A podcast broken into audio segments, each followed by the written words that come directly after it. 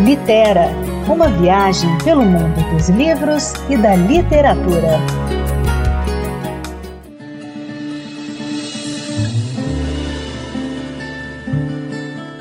Olá a todos, sou Anderson Mendanha e trago hoje um livro infanto-juvenil que nos leva a conhecer as dificuldades dos pequenos passarinhos que habitam as árvores da Fazenda Brejo Novo.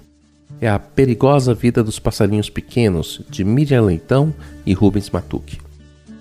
Na história, sabiás, andorinhas, beija-flores, canarinhos da terra, coleirinhos e tantas outras espécies vivem soltos, em meio à natureza, mas a vida deles não é nada fácil. Além de viverem constantemente com medo dos seres humanos, eles também sofrem com a falta de árvores para os seus ninhos. Eles tentam ampliar a floresta espalhando mil sementes pela terra, mas sem sucesso.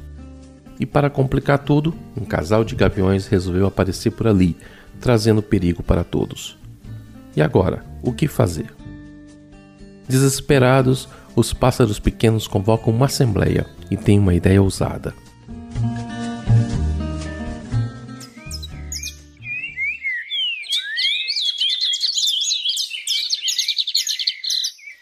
A Assembleia Geral dos Pássaros Pequenos.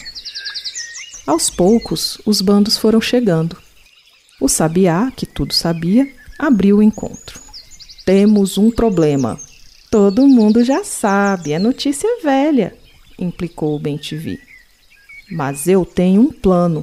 Você tem? Se eu tivesse um, eu contava logo.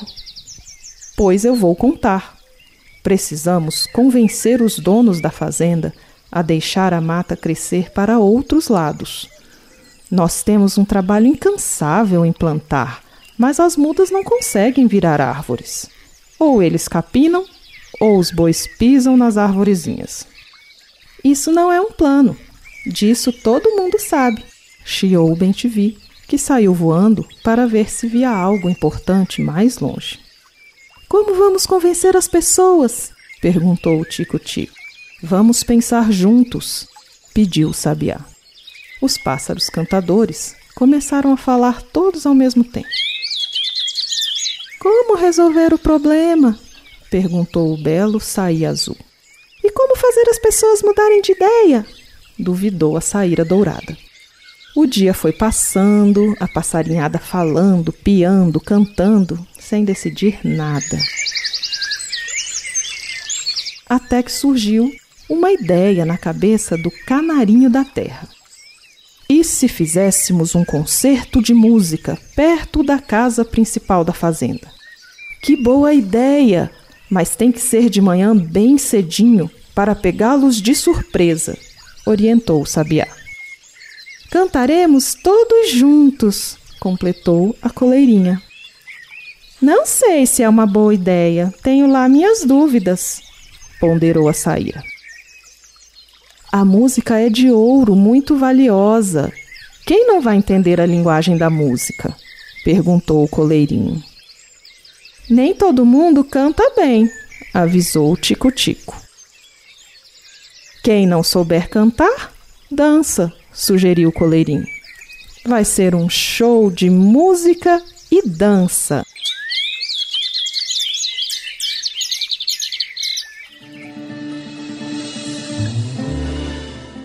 Perigosa vida dos passarinhos pequenos de Miriam Leitão e Rubens Matuque, dois apaixonados pela natureza, conta uma história de ecologia e sustentabilidade, de força, união e resistência, a partir de pequenas narrativas sobre pássaros pequenos.